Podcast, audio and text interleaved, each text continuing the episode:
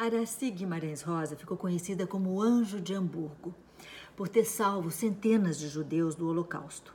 Ela nasceu em 1908 no Paraná, filha de pai português e mãe alemã. Em 1930 se casou e teve o primeiro filho. Cinco anos depois, pediu a separação e teve que lidar com todo o preconceito que a sociedade tinha com mulheres desquitadas. Mudou-se para a Alemanha. Poliglota, fluente em inglês, alemão, é, português e francês e muito inteligente, foi nomeada para o consulado brasileiro em Hamburgo, tornando-se chefe da seção de passaportes. Acontece que numa Alemanha tomada pelo nazismo, a emissão de passaportes para judeus era proibida e no Brasil, após o plano Cohen, a ditadura de Vargas tinha se tornado duramente antissemita.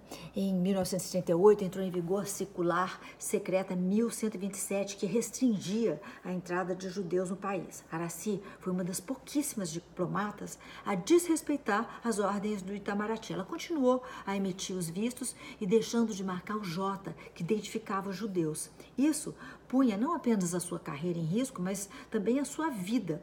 Araci foi além usando o próprio carro e passaporte diplomático para levar judeus para fora das fronteiras alemãs, recebendo refugiados na própria casa e auxiliando-os é, de, de todas as formas que ela podia. Foi na Alemanha que Araci se casou com João Guimarães Rosa. Você sabia que Guimarães, nosso imenso escritor, dedicou Grande Sertão Veredas a Araci?